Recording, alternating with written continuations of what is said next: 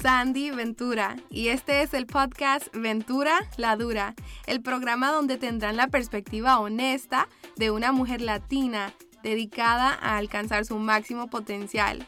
Aquí compartiré las pláticas difíciles sobre nuestras vidas con la esperanza de darles a ustedes las herramientas para cambiar sus vidas. ¿Qué hubo mi gente linda, mis duras? Bienvenidos a otro episodio de Ventura la Dura. Muchísimas gracias por estar aquí. Aquí yo sigo en cuarentena y tengo esos momentos, no sé si les pasa a ustedes, esos momentos como que estás sientes que te estás a punto de volver loca o como que te da ansiedad. A mí me dan, uh, pero no sé, me lo sacudo rápido y identifiqué que cuando me siento así, una de dos, me pongo a comer o me pongo a limpiar. Y creo que mi salvación ha sido que como que no tenemos muchas chucherías en la casa, entonces no, me toca comer unos vegetales o ponerme a limpiar. So, mi casa está muy limpia desde la cuarentena, o sea, muy organizada, porque con bebés nunca puede estar muy limpia, pero está organizada. Bueno, hoy les voy a dar unas herramientas tácticas las cuales puedan integrar en su día o rutina que les ayudará a crear hábitos buenísimos. Y simplemente, o sea, vivir una vida más sana y feliz estas son cosas que yo misma hago todos los días y aparte de ser buenas para mí, me dan una sensación de logro. Se llaman Five to Thrive o cinco para prosperar. Yo hacía la, mayoría de estas cosas antes, pero Rachel Hollis es la que les dio este nombrecito caché que les puedo compartir. Um, ella es autora de dos libros, Girl Wash Your Face y Girl Stop Apologizing. Son súper chéveres, um, se los recomiendo 100%. Yo los leí los dos en una semana y me abrieron los ojos a muchas cosas, pero hoy estoy aquí para hablar de Five to Thrive, 5 para prosperar. 5 para prosperar. Son cinco cosas que deben hacer cada día, que si las hacen les cambiará la vida, o sea, desde sus niveles de energía hasta cómo se presentan en este mundo. Y vamos a entrar de un solo. Hábito número uno.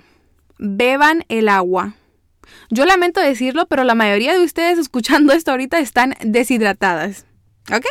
Yo no creo que tengo que entrar en mucho detalle de los beneficios de tomar agua. Ya la mayoría de nosotros sabemos que lo debemos beber, pero no lo hacemos. Y si ahorita se están preguntando, Sandy, pero ¿cuánta agua? O sea, ¿cuánta? Buena pregunta. La mitad de su peso en onzas. Entonces, por ejemplo, si vos pesas 100 libras, debes tomar 50 onzas de agua al día. Si pesas 200 libras, debes tomar 100 onzas de agua. Yo personalmente bebo mi peso entero, que son aproximadamente 150 onzas de agua. Y ahora miren, es bien simple. Si no están acostumbrados a tomar mucha agua o van a empezar hasta ahorita, empiecen con la mitad de su peso. No se la hagan muy difícil. Ya cuando se acostumbren, le suben. Ahora, si ustedes están acostumbrados a tomar mucha agua o llevan una vida muy activa, sí les recomiendo que tomen su peso entero. Y también háganselo fácil y sean amables con el planeta. Usen una botella de agua reutilizable y la llenan cuantas veces sea necesario. Yo, ah, para hacerme la vida más fácil, tengo una botella en la cual yo sé que si la lleno tres veces, llego a mi meta del día. O sea, la botella tiene 1500 mililitros y con tres botellas llego a mi meta. Y dos cosas más que les quiero contar, um, que les quiero decir. Si se están preguntando, Sandy, pero si estoy tomando tanta agua, ¿no voy a tener que orinar tantas veces? Sí, sí, van a tener que ir mucho al baño, pero ese es el punto, estamos eliminando las toxinas del cuerpo. Ah, y número dos, ustedes no van a lograr tomarse todo el agua si toman unos traguitos chiquitines de vez en cuando o cuando sientan sed. Ustedes tienen que agarrar la botella a cada rato a pesar de no tener sed. Y yo, por ejemplo, cada vez que, tomo, que agarro la botella, tomo tres, perdón, diez tragos grandes. O así, diez tragos grandes. Y así es como uno se va a poder acabar el agua. O también yo trato de terminar temprano en el día, como yo diría, como tipo 6 de la tarde, yo ya quiero haber terminado con mi agua para no tener que despertarme en la medianoche para ir al baño. Hábito número 2. Para prosperar, elimina una categoría de comida por 30 días. ¿ok? Elimina algo que vos sabes que no debes estar comiendo. Quizá para ti sea la soda, azúcar, comida frita, chips, caramelos, Chick-fil-A, lo que sea. Pero elimina una por 30 días y sin falla, ¿ok? Aquí no hay espacio para un cheat meal, porque la intención detrás de esto es que puedas comprobar que sí puedes vivir sin esa comida y que no la necesitas. Y más importante que todo, escúchenme, más importante que todo, se trata de cumplir una promesa que te haces a ti misma. Porque cumpliendo las promesas que nos hacemos a nosotras mismas es la manera que construimos confianza en nosotras mismas. Hábito número 3 para prosperar. Mueve tu cuerpo. ¿Ok? Para los que no escucharon, mueve tu cuerpo por 30 minutos todos los días, ¿ok? No importa qué, porque dependiendo de tu nivel de atleticismo, esto puede ser ir al gimnasio o salir afuera a jugar con tus hijos, salir a caminar el, doggy, bailar en la cocina mientras cocinas, o seguir un video de ejercicio de YouTube en tu sala, o simplemente caminar por el bloque. No importa qué, solo importa que muevan su cuerpo por 30 minutos todos los días. ¿Ok? No hay día de descanso, porque no les estoy pidiendo que, vayan a correr un maratón ni nada, no. solo muevan el cuerpo 30 minutos todos los días, 7 días de la semana, 30 minutos, eso no es nada, porque cuando mueven su cuerpo, cambian su mente. Hábito número 4 para prosperar es despierta temprano. ¿ok? Despiértense una hora antes de lo que se despiertan normalmente y usen esa hora para ustedes. Esta de todas para mí ha sido la más difícil, yo no sé qué es, pero yo desde chiquita he sido súper, súper dormilona, se me pega la cobija, yo, y mi hijo es igual, él si lo dejan, él duerme hasta tarde. ¿Ustedes conocen esos niños? esos niños que existen que, que se despiertan súper temprano, como las 6, 7 de la mañana, ya están listos para jugar, comer, empezar su día. Pues yo siempre fui lo contrario. Y yo no sé qué es, pero me ha, me ha seguido esto hasta mi, mi adolescencia y ahora como adulta. O sea, para mí despertarme a las cuatro y media o cinco o cinco y media ha sido una prueba súper grande para mí. Pero orgullosamente puedo reportar de que en estos cuatro meses del año lo he hecho más que jamás en mi vida. Pero como les contaba, este es el hábito número 4 y aquí el propósito es que usen esa hora para ustedes mismas o mismos, chicos también. ¿Cuántos de nosotros no decimos que la razón que no hacemos tal o tal o tal o, o esto o lo otro es porque no tenemos tiempo? Yo también soy culpable de esto. O sea, yo tengo mi esposo chino y tengo los tres hijos y eso viene con mucha responsabilidad mis días típicamente son secuestrados por todas las responsabilidades que tengo.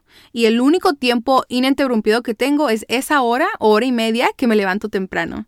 Es mi tiempo para hacer mis cosas y yo uso el tiempo para, yo personalmente, para leer, ah, para practicar agradecimiento, editar videos o escuchar podcasts o editar mis podcasts, ah, para hacer contenido en general, para planear contenido o planear mis días, etc. Ustedes lo pueden usar para lo que sea lo que sea que les trae alegría, para lo que dicen que no tienen tiempo, pueden hacer ejercicio, meditar, dibujar, tomar cafecito y ver un videíto que, que no tienen tiempo de ver en otro momento. Aquí el punto es que honestamente no importa lo que hagas, lo que importa es que uses esa hora para vos, solamente vos. Y obviamente no sé si hace falta decir, pero yo misma para poder levantarme temprano me tengo que dormir temprano. Yo hace no sé, como unos dos años, yo me dormía a las 3 de la mañana, a las 2 de la mañana, y, es que no es posible, no puedo levantarme temprano si hago eso. Yo, mi tiempo ideal para dormirme es a las 9 y media, pero típicamente termina siendo como 10 y media, pero allá ustedes, ustedes van a decidir a qué hora se tienen que acostar y levantar, pero planeen, yo diría como unas 7 a 8 horas de dormir para que sí puedan levantarse y tener la energía para usar esa hora productivamente. Y último, pero no menos importante, el hábito número 5 para prosperar.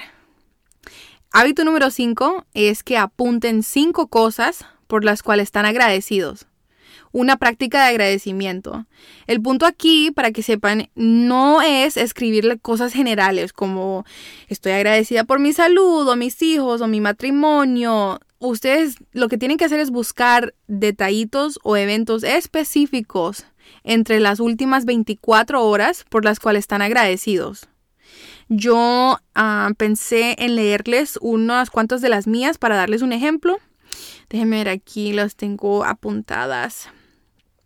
Ok, ok, si aquí me pongo a ver, ah, esto yo lo escribo en un cuaderno, todos los días le pongo fecha, la fecha y el día y pongo cinco cosas eh, que pasaron en las últimas 24 horas. Para mí son cosas como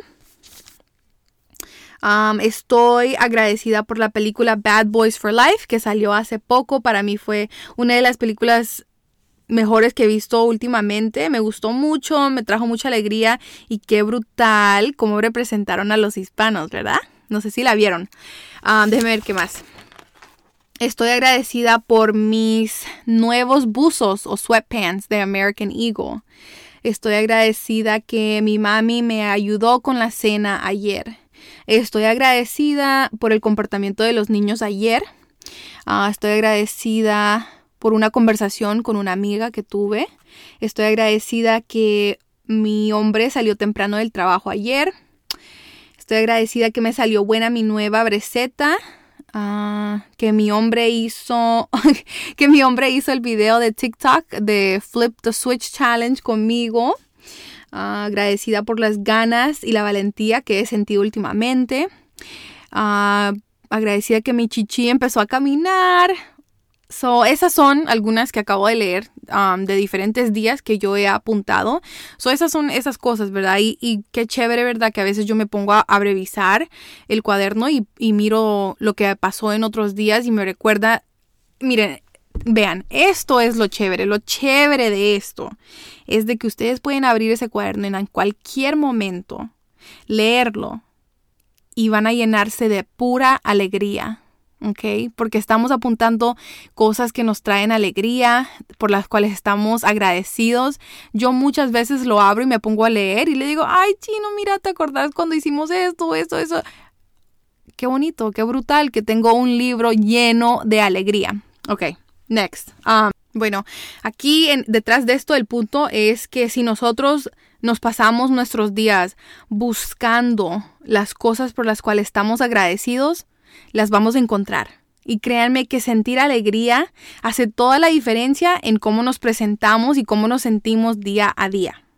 Y bueno, ¿qué más? Colorín colorado, este cuento ha terminado. Miren, yo espero que esto les sirva de alguna manera o que lo compartan con alguien a quien les puede servir, que lo traten, que lo apliquen y más que todo, espero que ustedes comiencen, que comiencen a dar los pasos necesarios para convertirse en la versión de ustedes mismos en la cual no pueden dejar de pensar, porque el mundo necesita esa versión de vos. Muchísimas gracias.